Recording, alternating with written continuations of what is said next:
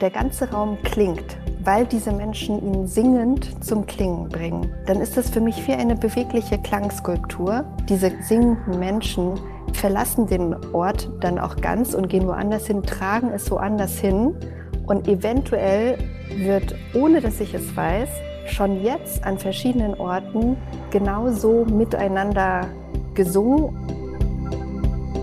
Die Sucht zu sehen. Der Griesebach-Podcast. Ayumi Paul wurde in Gießen geboren als Tochter eines Deutschen und einer Japanerin. Die drückten der Fünfjährigen eine Geige in die Hand, was den späteren Berufsweg von Ayumi besiegelte. Jedenfalls machte sie zunächst erfolgreich Karriere als Violinistin und Komponistin.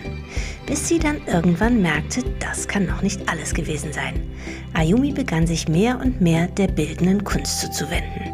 Nach einem Stipendium an der Villa Massimo in Rom und einer Einzelausstellung in der Kunsthalle Osnabrück ist sie seit einigen Wochen Resident Artist im Berliner Gropiusbau, wo sie eine gesungene Skulptur realisiert. Was das heißt und wie zielstrebig man eigentlich sein muss, um in gleich zwei kulturellen Disziplinen zu reüssieren, das erzählt sie uns jetzt in Folge 48 von Die Sucht zu sehen. Herzlich willkommen, Ayumi Paul.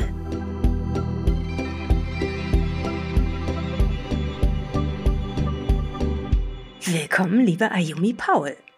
Ayumi ist einer der Namen auf dieser Welt, die ich am allerliebsten sage. Wie häufig ist der eigentlich?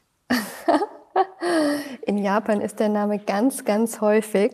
Ist wie eine Sabine in Deutschland. Ja, so wie eine Sabine mindestens. Vielleicht sogar fast eher so etwas wie Julia.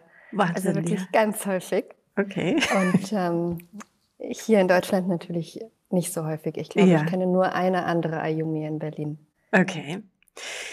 Die Sucht zu sehen heißt dieser Podcast. Und das Sehen kann natürlich auf ganz unterschiedliche Weise stattfinden. Du bist Violinistin und Künstlerin. Mit welchem Sinn siehst beispielsweise du am besten? Ich höre tatsächlich am besten. Allerdings ist das Hören und das Sehen für mich wie eins. Also ich kann es wirklich nur als Mischung beschreiben und das Vokabular fehlt, weil es so eine sinnliche Wahrnehmung ist, für die ich tatsächlich noch kein, also ich müsste Worte dafür jetzt erfinden. Ich finde es aber ganz schön, dass ich mich jetzt mit dir unter dem Titel Die Sucht zu sehen unterhalte, weil obwohl meine stärkste Wahrnehmungskraft das Hören ist, bin ich tatsächlich süchtig danach, dass ich das, was ich sehe, denn ich sehe Klang auch, auch für andere sichtbar zu machen. Also die Sucht zu sehen, die gibt es bei mir auf jeden Fall auch ganz stark, obwohl ich am liebsten von all diesen Wahrnehmungen höre. Geht das dann ein bisschen in Richtung Synästhesie? Das heißt, du siehst Töne, die haben verschiedene Formen oder, oder Farben oder ist das nochmal anders? Ja, also wenn ich mich festlegen müsste, könnte ich einfach sagen, dass es ähm, eine Art der Synästhesie ist. Aber mir fällt es zum Beispiel auch schwer zu sagen, ich sehe dann bestimmte Formen.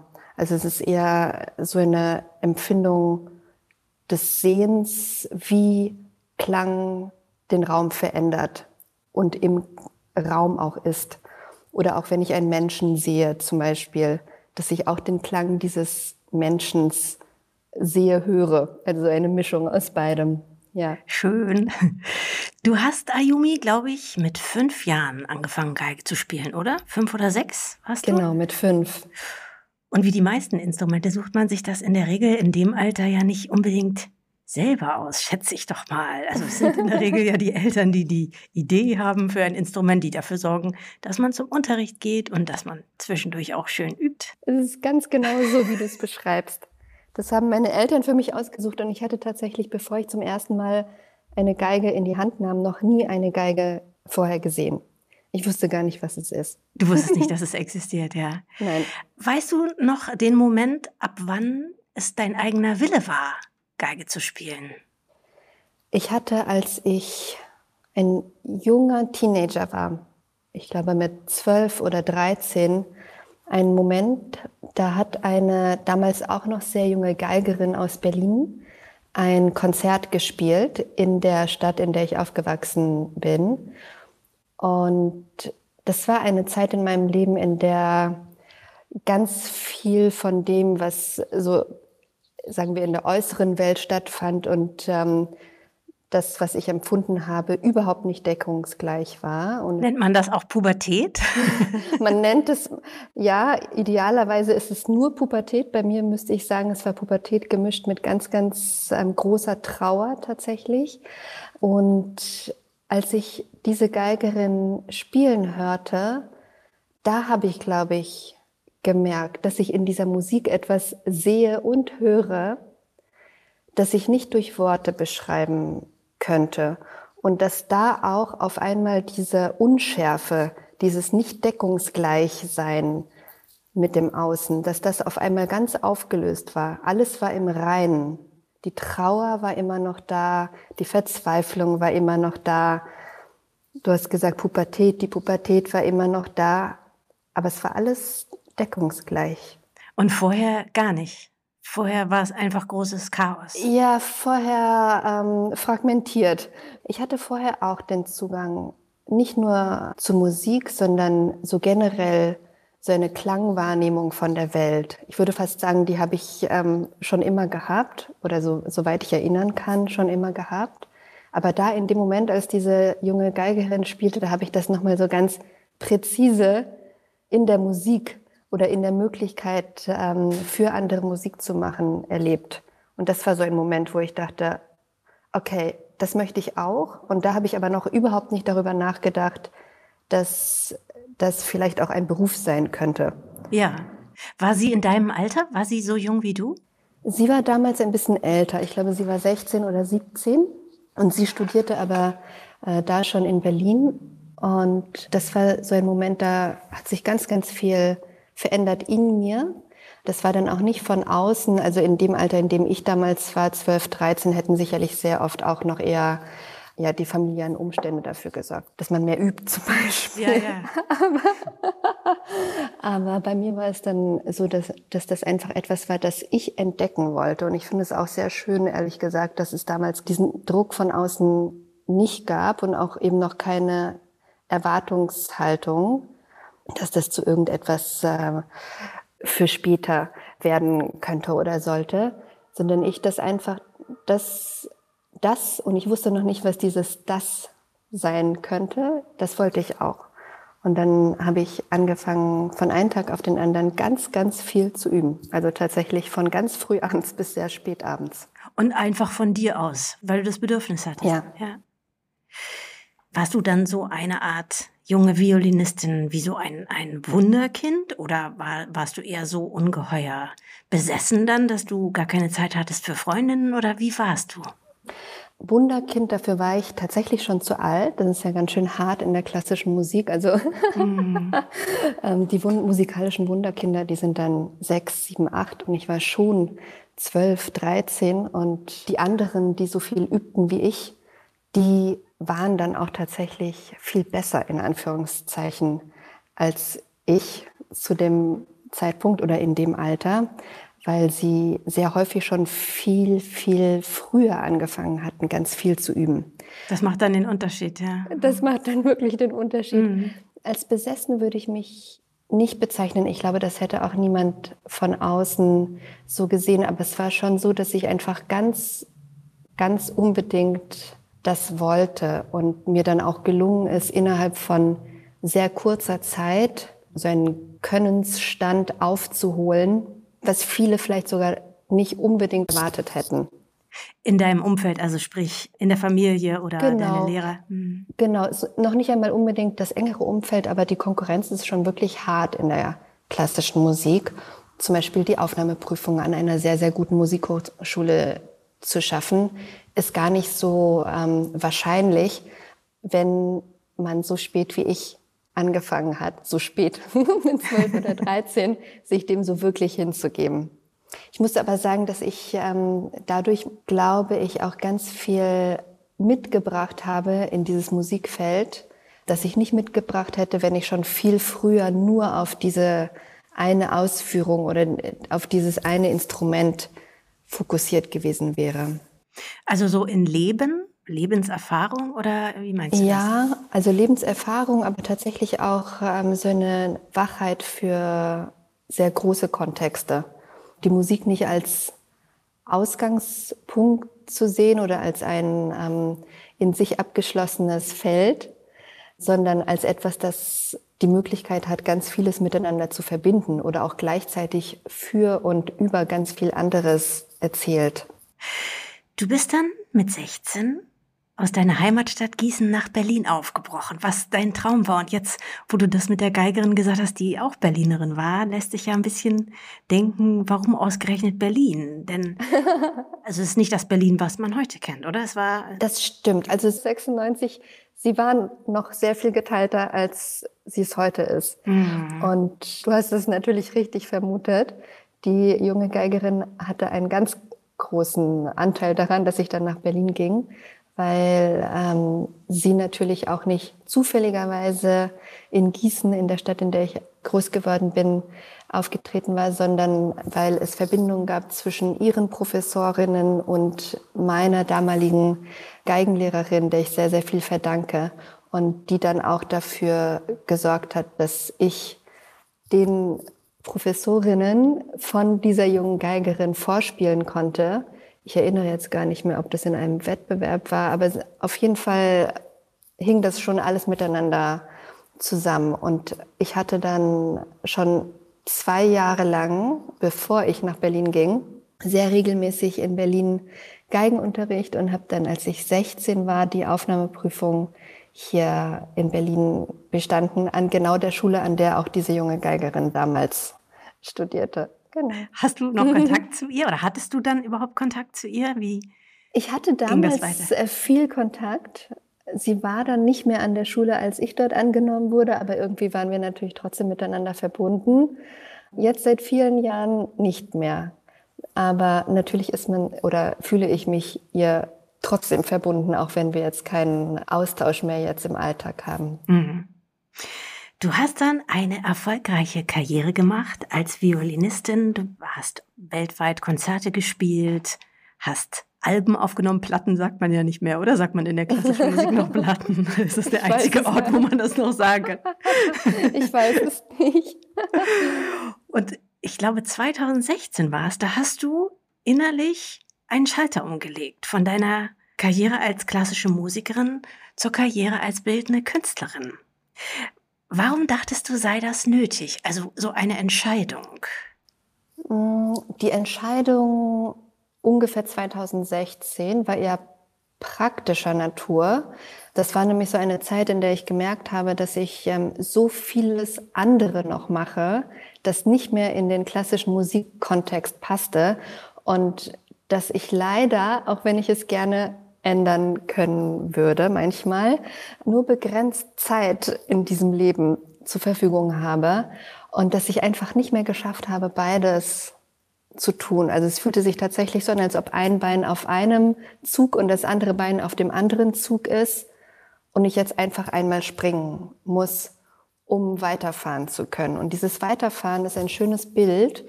Ich begegne manchmal Menschen, die das Gefühl haben, dass ich ähm, dass ich die Richtung geändert habe. Aber für mich fühlt sich das nicht so an, als ob ich die Richtung geändert hätte. Also auch das, was ich zu Anfangs unseres Gespräches erzählt habe, dass ich, obwohl ich erst mit zwölf oder dreizehn so richtig angefangen habe, ganz, ganz viel Geige zu üben, ich mich diesem Klang sehen, Klang fühlen, auch davor schon so verbunden fühlte und dass das ganz unterschiedlichen Ausdruck für mich auch damals schon als Kind hatte, so hat sich das auch, als ich dann in diese klassische Geigerinnenkarriere ähm, hineingewachsen bin, mich da hineingeübt habe sozusagen, hat sich das auch immer weiter entfaltet. Also es gibt zum Beispiel eine Stiftung, die in Frankfurt am Main sitzt, die Arte Musiker Stiftung, die mich sehr unterstützt hat, als ich Studentin war. Und der habe ich dann zum Abschluss eine gestickte Partitur geschenkt. Und das ähm, wahrscheinlich 2008 oder so. Das heißt, ich habe schon da mit Faden gearbeitet, mit Stickereien gearbeitet, mit ähm, eigenen, sagen wir, Symbolsprachen oder so, ähm, experimentiert, ohne zu wissen, welche Richtung das mal annehmen sollte. Und vielleicht ist das so ein ähnlich purer Moment dadurch oder so ein ähnlich purer Prozess, wie auch damals der Wunsch, noch mehr Geige zu üben. Ich wusste nicht, ich habe es einfach gemacht. Also ich habe eigentlich erst in dem Moment, als ich gemerkt habe, wow, ich stehe mit dem einen Bein auf dem einen Zug und mit dem anderen Bein auf dem anderen Zug. Und die fahren beide ziemlich schnell. Ich habe eigentlich erst da gemerkt, dass da ganz viel ist, was ich noch weiterentwickeln wollen würde. Und dann verändern wir uns natürlich auch immer im Leben. Zum Glück, hoffentlich. Und 2016 war das 2016? Es gab so einen Moment, da hatte ich Konzerte in Japan, in Tokio, in der NHK Hall unter anderem. Und es war ein ganz, ganz tolles Erlebnis natürlich. Es ist ein akustisch perfekter Saal sozusagen. Und irgendwie hatte es sich aber so ergeben, dass ich dann am Tag drauf oder zwei Tage später auf dem Dach einer kleinen Galerie noch ein, eine Performance improvisiert habe und da dann tatsächlich nicht nur mit dem Bild, das in dem Moment um mich herum war, sondern mit allen Geräuschen in der Stadt spielen konnte. Und das war auch so ein Moment, wo ich gemerkt habe, ich möchte den Kontext erweitern. Ich hatte dann auch zu dem Zeitpunkt so viel in klassischen Konzertsälen gespielt und so viel anderes, dass entweder ich einfach so für mich mal ausprobiert hatte und aufgebaut habe, auch natürlich auf eine Art und Weise, aber das, was ich nicht wirklich viel geteilt hatte. Und äh, dieser Moment auf dem Dach in Tokio, das war, glaube ich, so ein Moment, wo ich das stark gefühlt habe, dass die Richtung, in die sich das jetzt entwickelt, was ich tue, vielleicht nicht mehr so wahnsinnig lange in klassische Konzertsäle hineinpasst. Mhm. Das Fühlen ist ja das eine. Bei dir ist es aber auch die Anerkennung, die dir recht schnell zuteil geworden ist, auch in dieser, in dem erweiterten Kurzbegriff. du wurdest nämlich 2021 ähm, mit dem Praxisstipendium der Villa Massimo bedacht, einem vielbegehrten Künstlerinnenstipendium in Rom. Mhm. 2022 bist du Artist in Residence im Gropiusbau geworden. In einem Interview mit der Zeit, das war vor ein paar Monaten, besprecht ihr, dass du dich so äh, ganz gerne durch die Tage treiben lässt.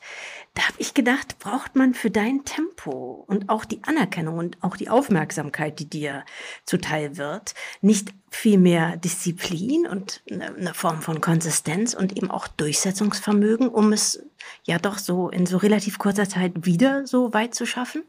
Hm. Es stimmt, ich lasse mich durch den Tag treiben und es ähm, hat vielleicht eine Ähnlichkeit dazu, wie es mir mal ein Teilchenphysiker erzählte, der beschrieb, dass wenn er in sein Studio, sagt man ja da glaube ich nicht, Labor geht,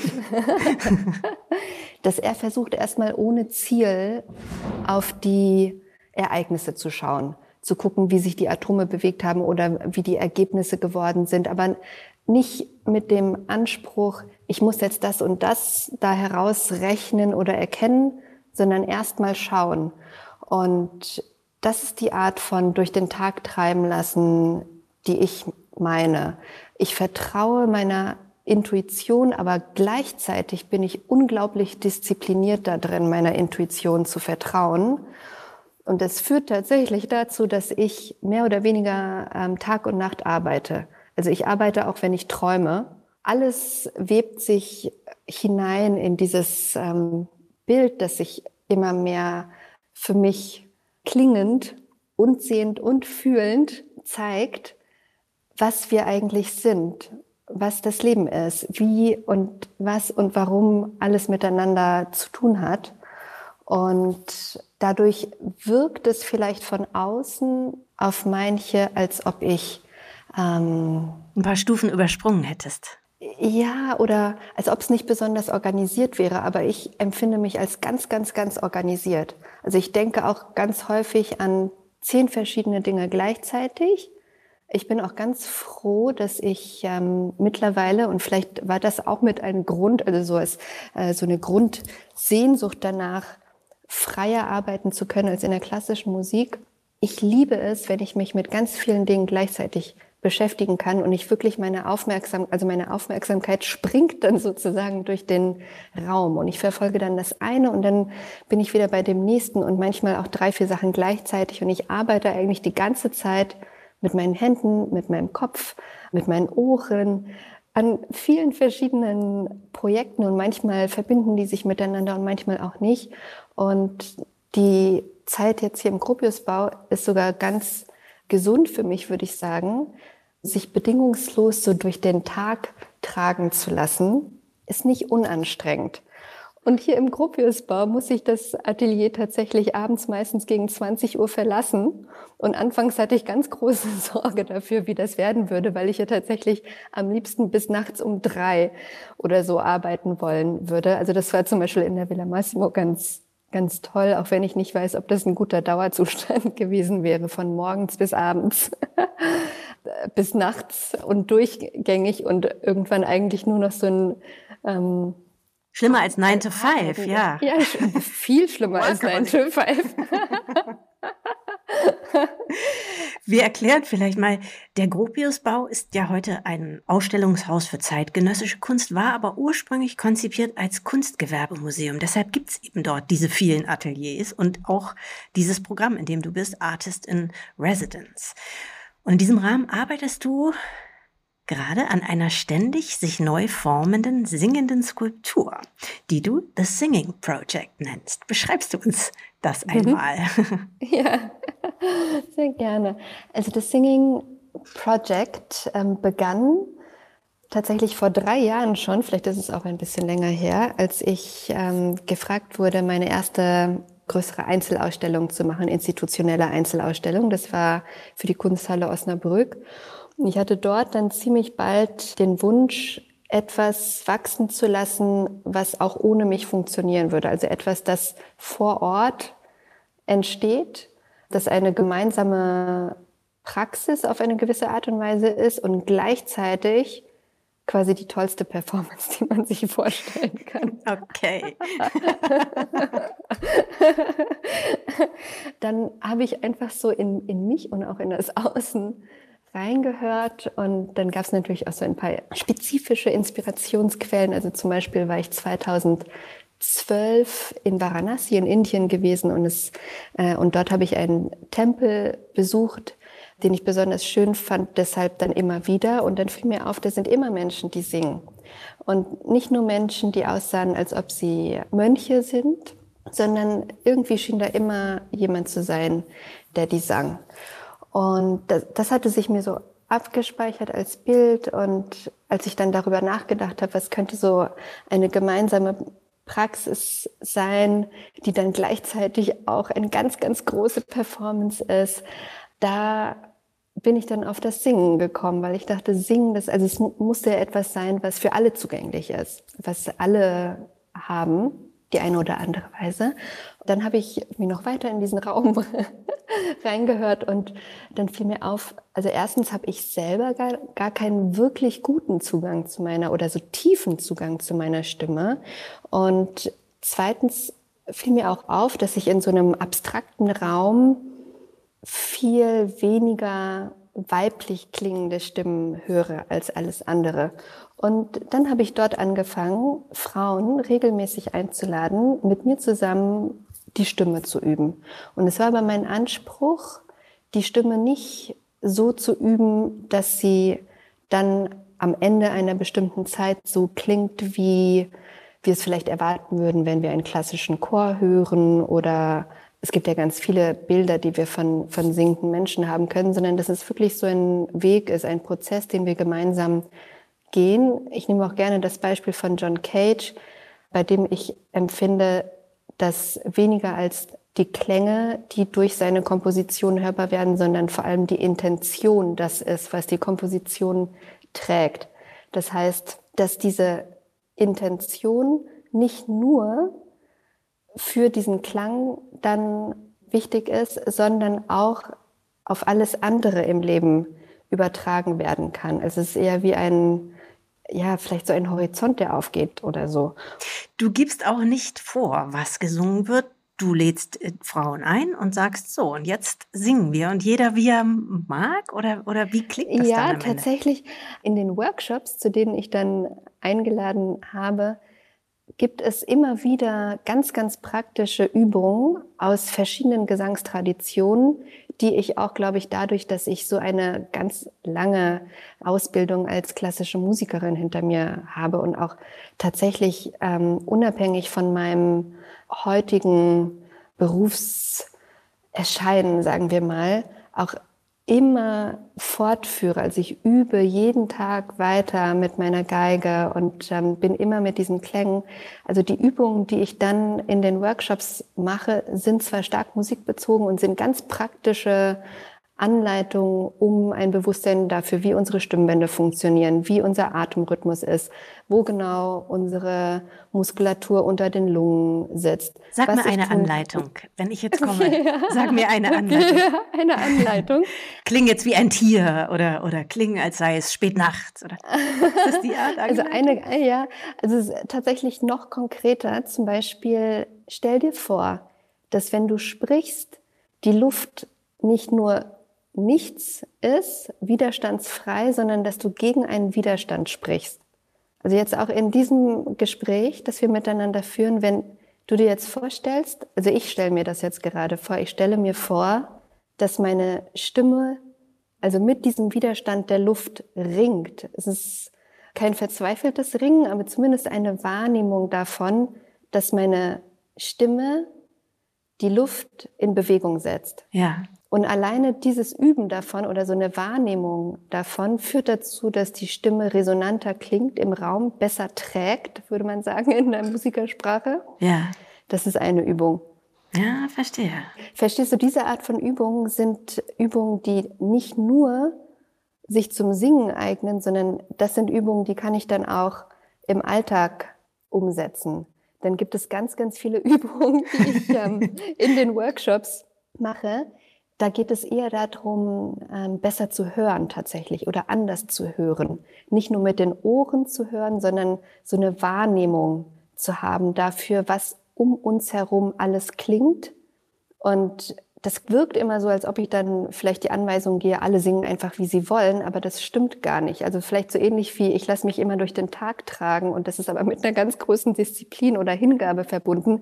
So ähnlich ist es auch in den Workshops für The Singing Project.